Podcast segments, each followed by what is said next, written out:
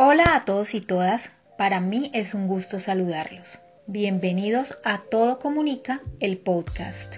Si no me conoces, mi nombre es Lina, soy la creadora de este espacio.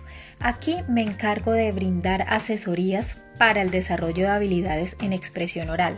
También me encanta hablar acerca del liderazgo, inteligencia emocional y comunicación asertiva.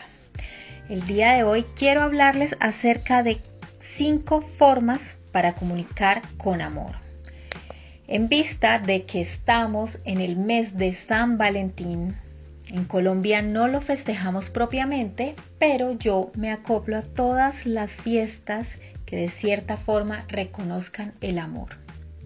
No la celebro, pero tampoco la señalo ni la critico. Así que, inspirado en esta fecha, quiero hablarles acerca de cinco formas para comunicar con amor.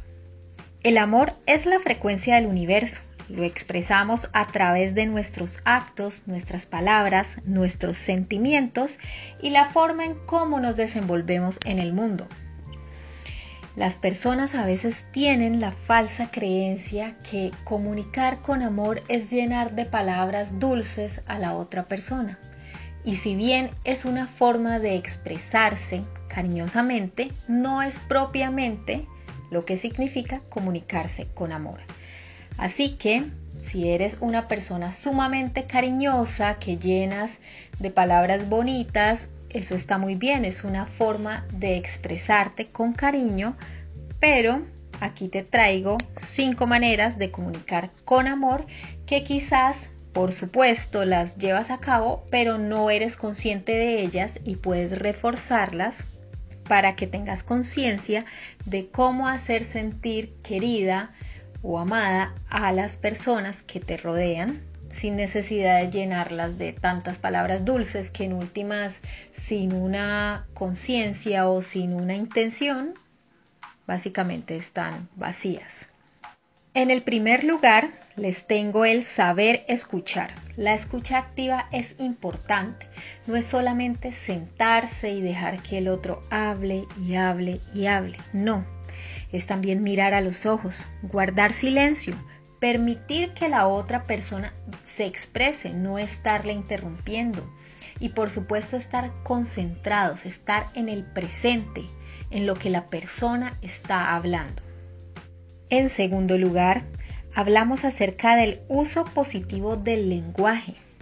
Es decir, las personas queremos sentirnos valorados, reconocidos, que se nos sean tenidas en cuenta nuestras cualidades y no queremos que nos estén restando con las palabras aún así hayamos cometido errores. Cuando las personas quieren una opinión, por más que hayan cometido un acto mm, equivocado no hayan salido las cosas quizás como esperaban, lo que menos también esperan de parte de la persona que los está escuchando es que le critiquen o les hagan comentarios negativos.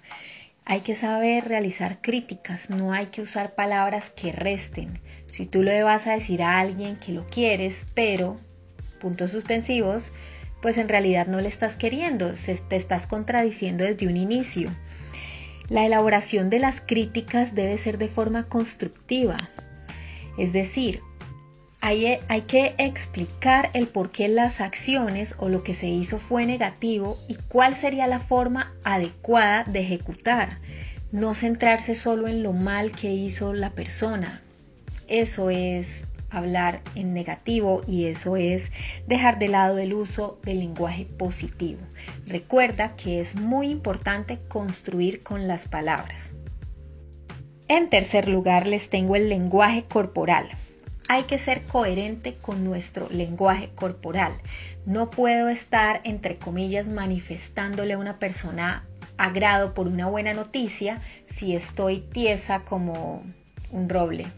No, no hay nada eh, más aburridor también que estar hablando con una persona que parece muerta en vida, que no expresa.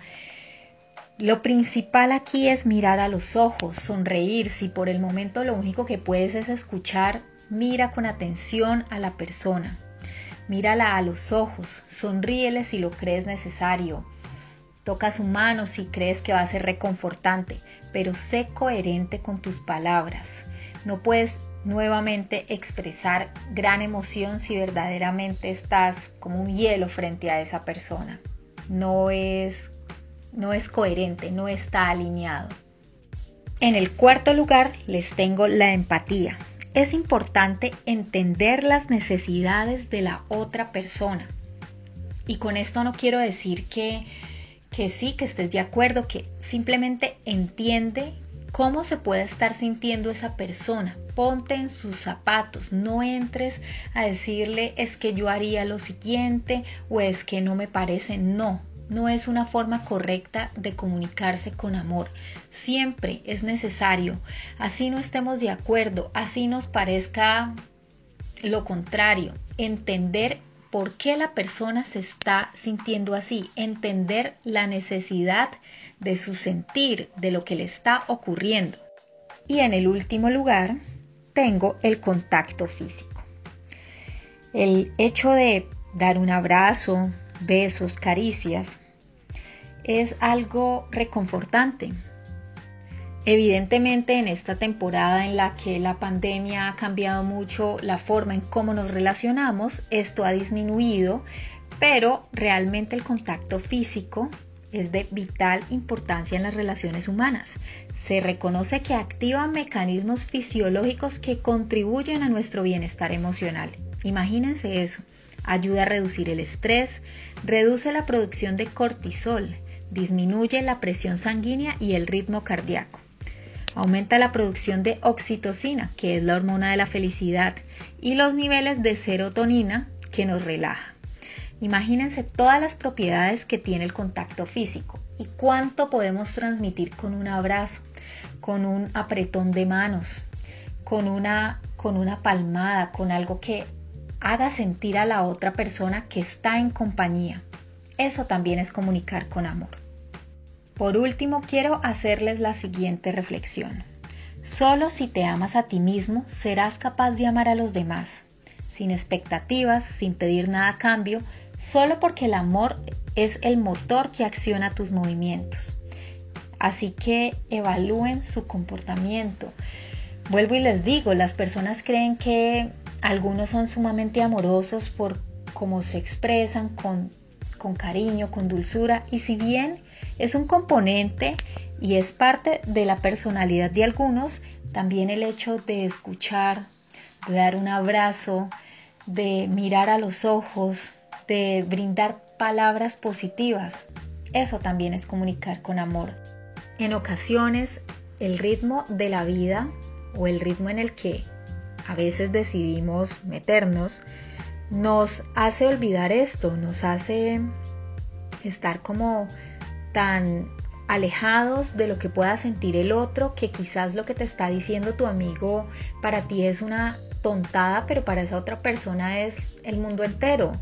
Y ahí es cuando tenemos que aprender a comunicarnos con amor, siempre desde la empatía. Y quiero que esto quede muy claro.